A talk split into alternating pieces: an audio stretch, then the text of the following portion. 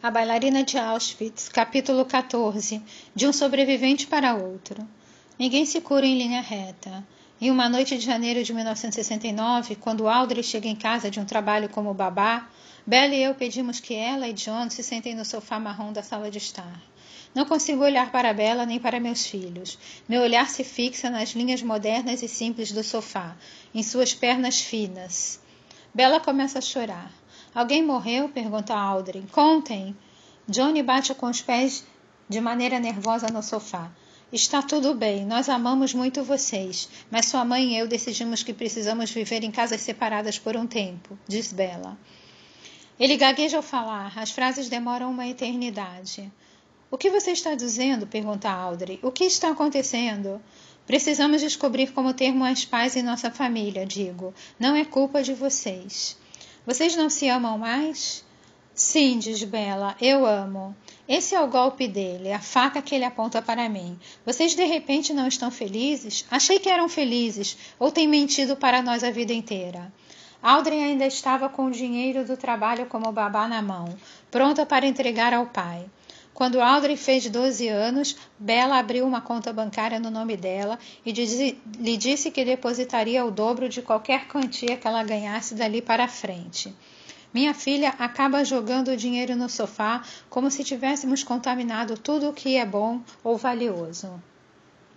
Foi a soma de experiências, não um súbito reconhecimento, que me levou a pedir o divórcio de Bela. Minha decisão tinha algo a ver com a história de minha mãe, o que ela escolheu e o que não foi autorizada a escolher. Antes de se casar com meu pai, ela trabalhava num consulado em Budapeste. Ganhava o próprio dinheiro, fazia parte de um círculo social cosmopolita e profissional. Ela era bastante livre para a época, mas a irmã mais nova se casou e a pressão se voltou para ela, que tinha de fazer o que a sociedade e a família esperavam, ou seja, casar-se antes que se tornasse um constrangimento para os seus. Havia um homem que minha mãe amava, alguém que ela conheceu no trabalho no consulado, o homem que lhe deu e o vento levou, com dedicatória. Mas o pai dela proibiu de se casar com ele porque ele não era judeu. Meu pai, um alfaiate famoso, tirou suas medidas para um vestido certo dia. Gostou de sua aparência, então mamãe optou por deixar a vida que tinha escolhido para si mesma em nome da vida que esperavam que ela levasse. Ao casar com Bela, temi ter feito a mesma coisa, abdicar de assumir a responsabilidade por meus próprios sonhos em troca da segurança que ele me proporcionava. Agora, as qualidades que haviam me atraído nele, sua cap capacidade de prover e cuidar, pareciam sufocantes. Nosso casamento era como uma abdicação de mim mesma. Eu não queria o tipo de casamento que meus pais tiveram, solitário e sem intimidade. E não queria os sonhos partidos deles, o de meu pai ser médico, o da minha mãe de ter uma carreira e de se casar por amor. Mas o que eu quero para mim, eu não sabia. Portanto, elegi Bela como uma força a ser enfrentada. Em vez de descobrir meu verdadeiro propósito e direção, encontrei sentido em lutar contra ele, contra as limitações que eu achava que ele me impunha. Realmente, Bela apoiava os meus estudos, pagava minha faculdade, adorava conversar comigo sobre livros de filosofia e literatura que eu estava lendo e considerava as minhas listas de leitura e análises complementares complementos interessantes para seu tema favorito, história. Talvez porque Bela de vez em quando expressasse algum ressentimento pelo tempo que eu dedicava à faculdade, ou porque, preocupado com minha saúde, ele às vezes me advertia para diminuir o ritmo. Se enraizou em mim a ideia de que, se eu quisesse progredir na vida, teria que fazer isso por conta própria. Eu estava muito ansiosa e cansada de me diminuir. Lembro-me de viajar com Audrey para uma competição de natação em San Angelo em 1967, quando ela tinha 13 anos. Os outros pais que estavam acompanhando as filhas se reuniram no hotel à noite para beber e se divertir. Percebi que, se Bela tivesse ido, estaríamos no centro das atividades, não por apreciarmos a convivência com gente que gostava de beber, mas porque Bela era um sedutor nato. Quando ele via um grupo de pessoas, não conseguia se afastar. Se afastar. Qualquer espaço que ele ocupava virava um círculo social, com todos atraídos para a relação de convívio por causa do ambiente que ele criava. Eu admirava isso nele, mas ao mesmo tempo me ressentia, a ponto de ficar em silêncio para que a voz dele pudesse ressoar. Assim como na minha família, durante minha infância, só havia espaço para uma estrela. Nos churrascos dançantes semanais que organizávamos com os amigos em El Paso, eu tinha que dividir a ribalta quando todo mundo abria espaço para mim e Bela na pista de dança. Juntos éramos sensacionais. Nossos amigos diziam que era difícil desviar o olhar. Éramos admirados como casal, mas não havia espaço para mim. Aquela noite em San Angelo achei desagradável o ruído e a embriaguez dos outros pais. Prestes a me retirar para o quarto, pois estava sozinha e com um pouco de pena de mim mesma, me lembrei do que o livro de Frankl falava sobre a liberdade de escolher a minha própria reação para qualquer situação. Fiz uma coisa que nunca havia feito antes. Bati na porta do quarto de Audrey. Surpre surpresa em me ver, Audrey me convidou para entrar. Estava jogando cartas e assistindo TV com as amigas. Quando eu tinha sua idade, disse eu, também era atleta. Audrey arregalou os olhos. Vocês, garotas, são sortudas e lindas. Vocês sabem o que é ter um corpo forte, trabalhar duro, fazer parte de uma equipe. Disse a elas o que meu professor de balé me disse muito tempo antes. Todo o seu êxtase na vida virá de dentro de você. Dei boa noite e comecei a me dirigir para a porta. Mas antes de sair do quarto, fiz um grand battement. Os olhos de Aldrin brilhavam de orgulho. Suas amigas bateram palmas e assoviaram. Eu não era mãe calada com sotaque estranho. Eu era artista, atleta, a mãe que a filha admirava. Internamente equacionei esse sentimento de autoestima e júbilo com a ausência de Bela.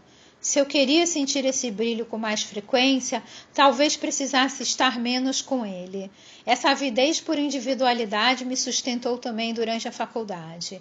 Eu era voraz, sempre em busca de mais conhecimento e também do respeito e da aprovação que podiam ser o sinal que eu tinha valor. Ficava acordada a noite inteira trabalhando em ensaios que já estavam bons, por medo de que não estivessem bons, ou que estivessem apenas suficientemente bons. Quando o professor de psicologia anunciou à turma no início do semestre que ele só dava notas C, fui a seu escritório dizer a ele que eu só tirava A e perguntar o que podia fazer para manter meu desempenho acadêmico excepcional.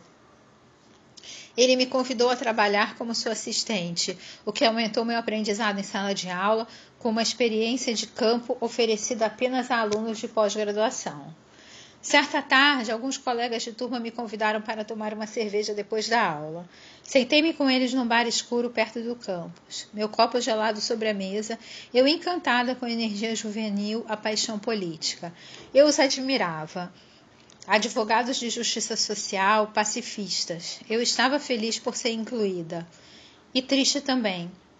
Esse estágio da minha vida foi encurtado, individualização e independência da minha família. Namoro e romance, participação em movimentos sociais que promoviam mudança real. Perdi minha infância para a guerra, minha adolescência para os campos de extermínio e a primeira parte da minha vida adulta para a compulsão de nunca olhar para trás. Virei mãe antes de passar pelo luto da morte da minha própria mãe. Tentei me recuperar rápido demais e cedo demais. Não foi culpa de Bela eu ter escolhido a negação e ter mantido escondidas até mesmo de mim minhas memórias, opiniões e experiências. Mas naquele momento eu o considerava responsável por prolongar a minha paralisia.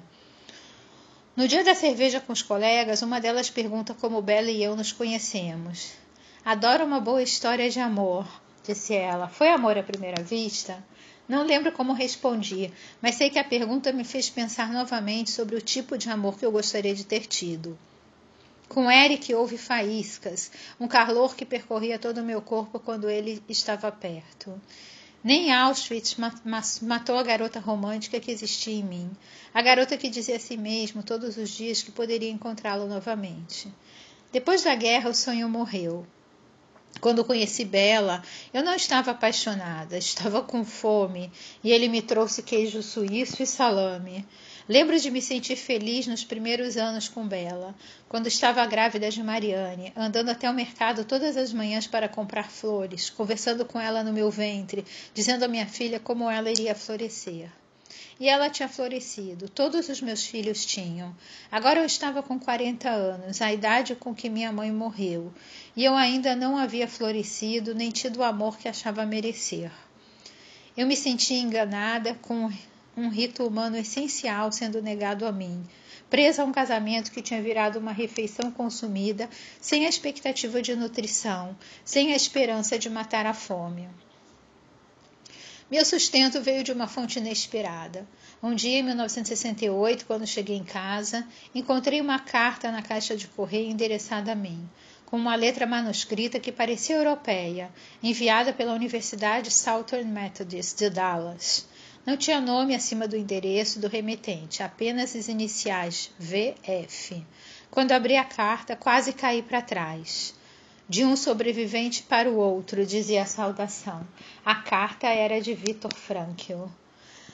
Depois da minha imersão pré-alvorada no livro Em Busca de Sentido, dois anos antes, escrevi um ensaio chamado Viktor Frankl e Eu. Escrevi para mim mesma, como um exercício pessoal, não acadêmico, como a primeira tentativa de falar sobre o passado.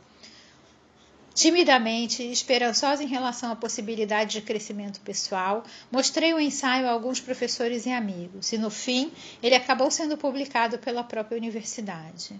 Alguém tinha enviado anonimamente uma cópia do meu antigo artigo para Franklin Dallas, onde ele trabalhava como professor visitante desde 1966. Frankel, 23 anos mais velho do que eu, já era um médico psiquiatra bem-sucedido quando foi encarcerado em Auschwitz. Tinha 39 anos. Agora era o celebrado criador da logoterapia. Ele atendia, fazia palestras e dava aulas no mundo todo.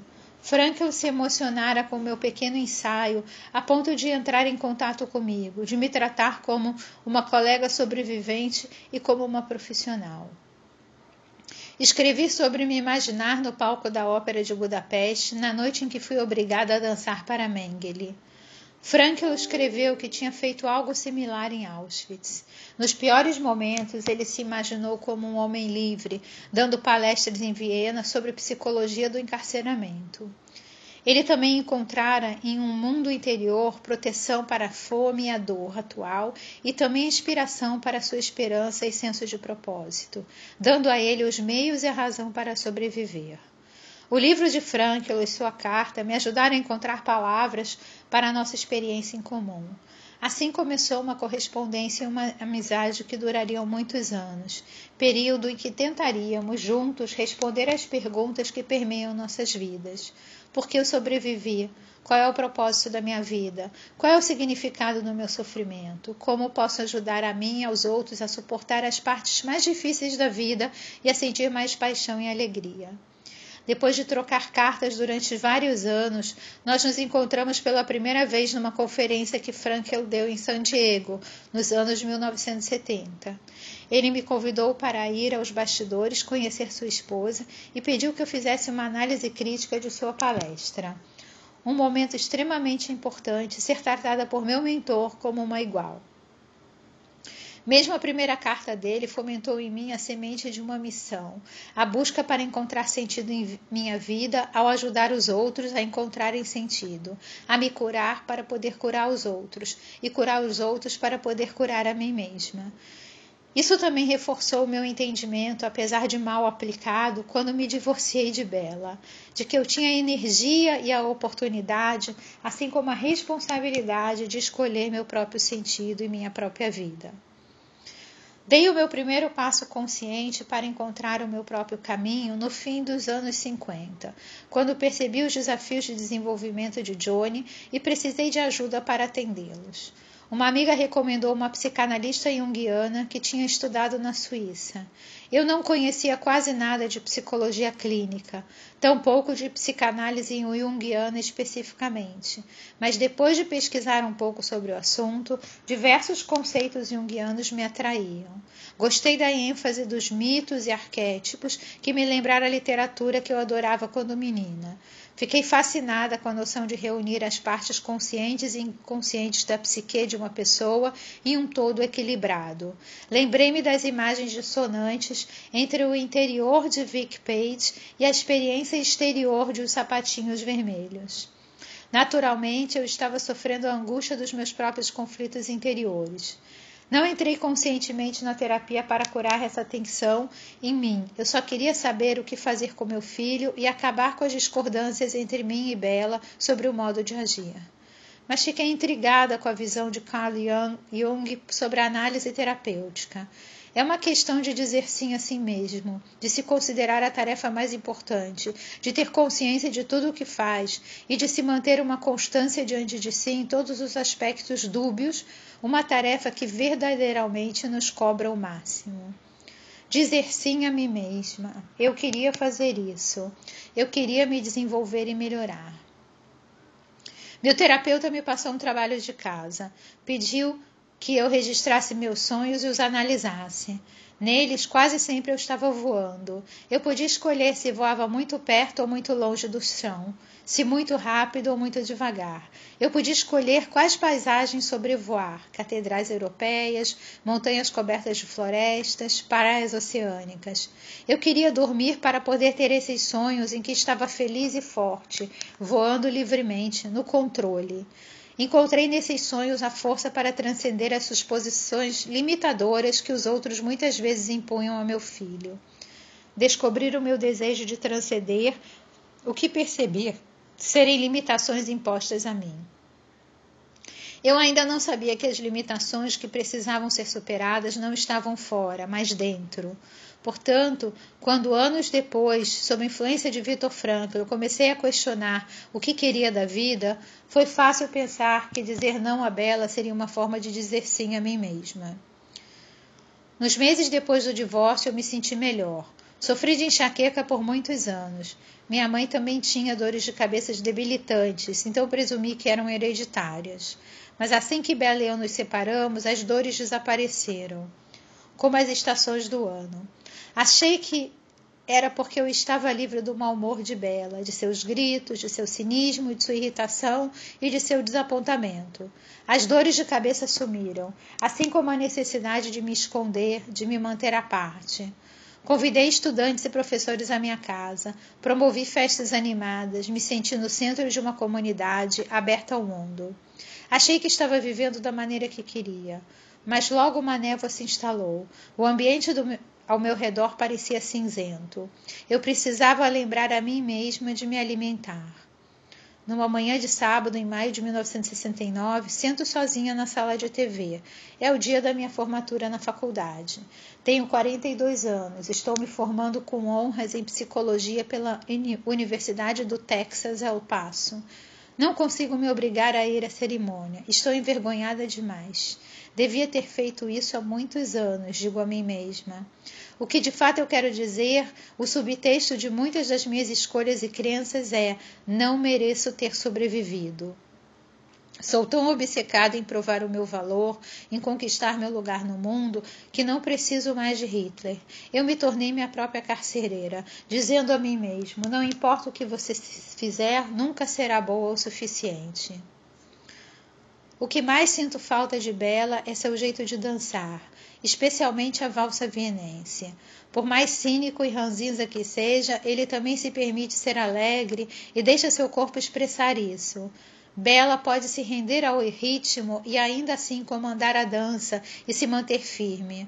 Sonho com ele algumas noites, com sua infância e com as histórias que ele me contou nas cartas que enviou quando me cortejou.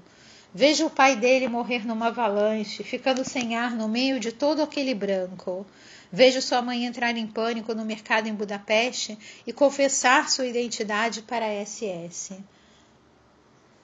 Penso na triste tensão da família de Bela, provocada pelo papel da mãe na morte deles. Penso em sua gagueira, na maneira como o trauma precoce o marcou. Num dia de verão, Bela vem buscar John. Ele está com um carro novo.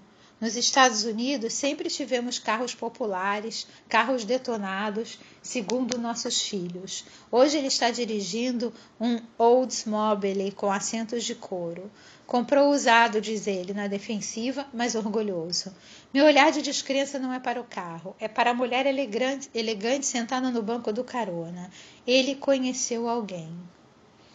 Agradeço a necessidade de trabalhar para sustentar a mim e as crianças. O trabalho é uma fuga. Ele me dá um propósito claro.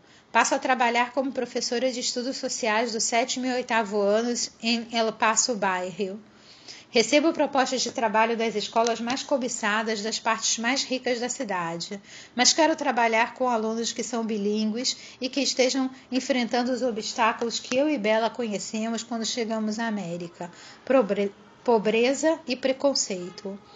Quero conectar meus alunos às suas escolhas, mostrar a eles que quanto mais escolhas tiverem, menos vão se sentir como vítimas.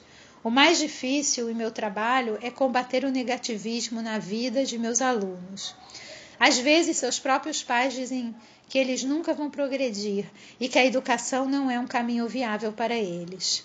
Você é tão insignificante, tão feia, que nunca encontrará um marido. Conto aos alunos sobre minha vesguice, sobre a musiquinha tola que minhas irmãs. E que o problema não era o fato de que elas cantarem, cantarem esse tipo de canção para mim. O problema era que eu acreditava nelas mas não deixo que meus alunos saibam quão profundamente eu me identifico com eles, como o ódio obliterou minha infância, como eu sei que a escuridão devora quem é ensinado a acreditar que não é importante. Lembro-me da voz que se elevou por entre as montanhas Tatra. Se você vai viver, tem que defender alguma coisa. Meus alunos me dão algo para eu defender, mas ainda me sinto entorpecida e ansiosa, solitária, muito sensível e triste. Os flashbacks continuam. Eles acontecem muitas vezes quando estou dirigindo. Vejo um policial fardado na estrada, vejo túneis e minha visão se afunila. Parece que vou desmaiar. Não tenho um nome para essas experiências. Ainda não entendo que elas são uma manifestação psicológica do luto que ainda não vivi. Um sinal que meu corpo envia como um lembrete dos sentimentos que bloqueei da vida consciente. Uma tormenta que me domina quando não me permito sentir. Quais são os sentimentos que me recuso a reconhecer? Eles são como estranhos morando na minha casa, invisíveis, exceto pela comida que surrupiam, pelos móveis que tiram do lugar, pela trilha de lama que deixam no corredor. O divórcio não me libertou da presença angustiante deles. O divórcio esvazia o espaço de outras distrações, dos alvos habituais da minha culpa e do meu rancor, e me obriga a me sentar sozinha com meus sentimentos. Às vezes eu ligo para Magda. Ela e Ned também se divorciaram e ela se casou com Ted Gilbert, que tem uma idade mais próxima da dela e é um bom padrasto e ouvinte. Ela e Ned mantiveram uma amizade forte. Ele vai jantar na casa dela duas ou três vezes por semana. Tenha cuidado com o que você faz quando está irrequieta, recomenda minha irmã. Você pode pensar coisas erradas, coisas sem importância. Ele é muito isso, muito aquilo, já sofreu o suficiente. Você acaba sentindo falta das mesmas coisas que a deixaram louca.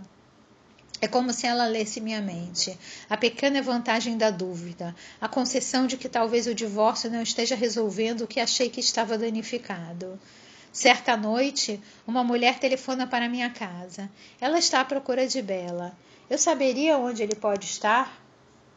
É a namorada dele, eu percebo. Ela está ligando para a minha casa como se eu vigiasse meu ex-marido, como se eu devesse informações a ela, como se eu fosse a secretária dele. Nunca mais me telefone, grito. Depois de desligar, fico agitada. Não consigo dormir. Tento sonhar que estou voando, um sonho lúcido, mas não consigo decolar. Continuo caindo em vigília.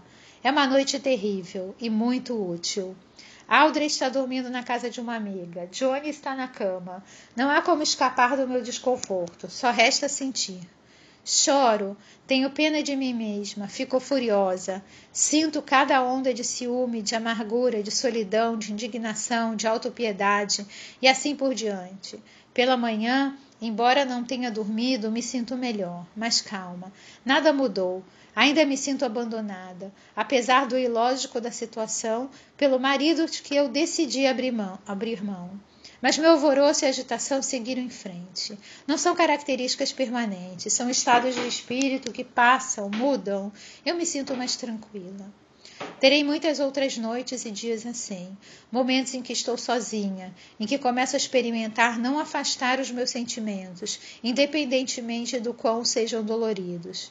Esse é o meu presente de, do divórcio, o reconhecimento de que preciso enfrentar o que está dentro de mim. Se vou realmente melhorar minha vida, não é Bela ou nossa relação que tem que mudar, sou eu. Enxergo a necessidade de mudança, mas não sei que tipo de mudança vai me ajudar a ser mais livre e feliz. Busco uma nova terapeuta para ter outra perspectiva sobre o meu casamento, mas a abordagem dela não me é muito útil. Ela aponta o dedo para mim e diz que forçar Bela a fazer compras era uma emasculação, que eu nunca deveria ter cortado a grama e tirado as responsabilidades masculinas dele. Ela implica com coisas que estavam funcionando em meu casamento e as reformula como problemas e falhas. Arranjo um novo emprego, dessa vez numa escola do ensino médio, onde dou aulas de introdução à psicologia e atuo como conselheira. Porém, o propósito que me norteava no início de minha profissão começa a ser corroído pela burocracia das escolas, pelas salas de aula numerosas e pela sobrecarga de casos que me impedem de trabalhar de uma maneira eficaz com os alunos individualmente. Sei que tenho mais a oferecer, embora ainda não saiba o que deveria fazer. Esse tema prevalece, que meu trabalho mais importante e profundo, tanto em termos pessoais quanto profissionais, ainda está por vir, e ainda se mostra confuso e indefinido. Um casal de amigos, Lily e Arpad, são as primeiras pessoas a dizer o que esse trabalho implicará, embora eu ainda não esteja pronto para reconhecer isso, muito menos para assumi-lo. No fim de semana, eles me convidam a visitá-los no México. Durante anos, Bella e eu tiramos férias com eles, mas dessa vez vou sozinha. No domingo em que vou voltar para casa, tomamos um café da manhã demorado, com café, frutas e ovos preparados por mim à moda húngara, com pimentão e cebola. Estamos preocupados com você, diz Lily com sua voz calma e carinhosa. Sei que ela e Arpado ficaram surpresos com o divórcio. Sei que eles acham que eu cometi um erro. É difícil não ver a preocupação dela como julgamento. Quanto a ele sobre a namorada de Bela, uma escritora ou musicista, nunca consigo me lembrar. Para mim, ela não é uma pessoa, mas uma ideia. Bela seguiu em frente e me deixou para trás. Meus amigos escutam compreensivos, mas então se entreolham e Arpado pigarreia. Ed, diz ele, me perdoe se eu estiver me intrometendo muito, e você pode me mandar tomar conta da minha própria vida. Mas já pensou que resolver o seu passado pode vir a beneficiar você? Resolver o passado? Eu vivi aquilo, que mais há para resolver? Tenho vontade de perguntar. Acabei com a conspiração do silêncio, mas falar sobre o assunto não fez o medo e os flashbacks desaparecerem. Na realidade, falar parece ter piorado meus sintomas. Não rompi o silêncio com meus filhos ou amigos de maneira formal, mas não vivo temerosa de que eles me perguntem sobre o passado e tento aceitar as oportunidades para compartilhar minha história. Recentemente, quando uma amiga do tempo de faculdade, que fez um mestrado em História, quis me entrevistar para um ensaio sobre o Holocausto, aceitei. Achei que seria um alívio contar toda a minha história. Contudo, estava trêmula ao sair da casa dela. Ao chegar em casa, vomitei, exatamente como aconteceu uma década antes, quando Mariane nos mostrou um livro com fotos dos prisioneiros nos campos de concentração. O passado é passado, digo a Lili Arpad. Não estou pronta para levar em consideração ou mesmo entender o conselho de Arpad para resolver o passado. Porém, como a carta de Viktor Frankl, aquilo plantou uma semente dentro de mim, algo que crescerá e se realizará com o tempo. Um sábado, estou sentada na mesa da cozinha corrigindo as provas de meus alunos de psicologia, quando Bela liga. É o dia dele com Audrey e John. Minha mente se agita de medo. Qual é o problema? pergunto. Nenhum. Eles estão vendo TV. Ele fica quieto, espera a voz engrenar. Vamos jantar, diz ele finalmente. Com você? Comigo. Estou ocupada, responde. Respondo: Realmente estou. Marquei um encontro com um professor de sociologia. Já liguei para Mariane em busca de conselhos. O que devo usar? O que devo dizer? O que devo fazer se ele me convidar para a casa dele? Não durma com ele, ela me recomendou, especialmente no primeiro encontro. Edith Eva Egger pede meu ex-marido. Por favor, deixe as crianças passarem a noite com os amigos e aceite jantar comigo. Seja lá o que for, podemos conversar pelo telefone ou quando você trouxer as crianças. Não, diz ele, não. Esta não é uma conversa para se ter ao telefone ou à porta de casa. Presumo que tem a ver com as crianças e concordo em encontrá-lo em nosso restaurante favorito, onde sempre íamos para namorar. Passo aí para buscar você, diz ele. Bela chega pontualmente. Está vestido para o um encontro, de terno escuro e gravata de seda. Ele se inclina para me dar um beijo no rosto e não quero me afastar. Quero sentir bem de perto seu perfume e seu rosto perfeitamente barbeado. No restaurante, em nossa antiga mesa, ele segura minhas mãos. É possível que nós tenhamos mais a construir juntos? Sua pergunta faz minha mente girar como se já estivéssemos na pista de dança. Tentar novamente? Voltar? E ela? pergunto. Ela é adorável, divertida, uma ótima companhia. Então, me deixe terminar. Lágrimas começam a jorrar dos olhos dele e a escorrer pelo, meu, pelo seu rosto. Ela não é a mãe dos meus filhos. Ela não me tirou da prisão em Pressov. Ela nunca ouviu falar das montanhas Tatra. Ela não consegue pronunciar frango paprikas, muito menos prepará-lo para o jantar. Ed, ela não é a mulher que eu amo, ela não é você. Os elogios me deixam feliz, a aceitação de nosso passado em comum, mas o que me impressiona é a disposição de Bela para o risco. Isso sempre foi típico dele, pelo menos até onde sei. Ele optou por combater os nazistas na floresta, se arriscou a morrer doente ou alvejado por balas para impedir o, o inadmissível. Já eu fui recrutada para o risco à força. Bela escorreu o risco de maneira consciente e o escolhe novamente nessa mesa ao se permitir ficar vulnerável diante da possibilidade de rejeição. Já me acostumei de tal modo a enumerar todas as formas como ele me decepciona que parei de levar em consideração quem ele é, o que ele oferece. Tenho que sair desse casamento ou vou morrer, eu pensava.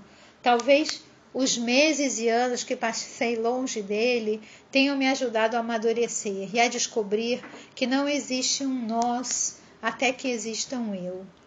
Agora que eu encarei a mim mesma de maneira um pouco mais plena, Posso ver que o vazio que senti em nosso casamento não era um sinal de que havia algo errado no relacionamento. Era um vazio que carrego comigo mesmo, até agora, um vácuo que nenhum homem ou realização algum dia preencherá. Nada jamais compensará a perda de meus pais e da minha infância. E ninguém mais é responsável pela minha liberdade. Eu sou. Em 1971, dois anos após o divórcio, quando estou com 44 anos, Bela se ajoelha e me oferece um anel de noivado. Fazemos uma cerimônia judaica em vez do casamento civil que firmamos há mais de 20 anos. Nossos amigos Glória e John Levy são as testemunhas. Este é o seu verdadeiro casamento, diz o rabino. Ele diz isso porque dessa vez é um casamento judeu. Mas eu acho que ele também quer dizer que dessa vez estamos realmente escolhendo um ao outro. Não estamos correndo, não estamos fugindo. Compramos uma casa nova em Coronado Heights Decoramos tudo com cores vivas, vermelho, laranja, colocamos painéis solares e uma piscina. Viajamos para os Alpes, na Suíça, em lua de mel, e ficamos em um hotel com fontes termais. O ar é frio, a água é quente. Sento no colo de Bela. Montanhas escarpadas se alongam em direção ao céu, as cores mudando sobre elas e também sobre as águas. Nosso amor parece tão estável quanto a cadeia de montanhas, tão reconfortante e fluido quanto a água, adaptando-se, mudando para preencher o formato que lhe damos. Não foi a essência do nosso casamento que mudou, nós mudamos. Esse foi o capítulo 14 do livro Bailarina de Auschwitz. Eu sou Mônica Barg. Esse é um projeto voluntário e essa gravação pode ser replicada.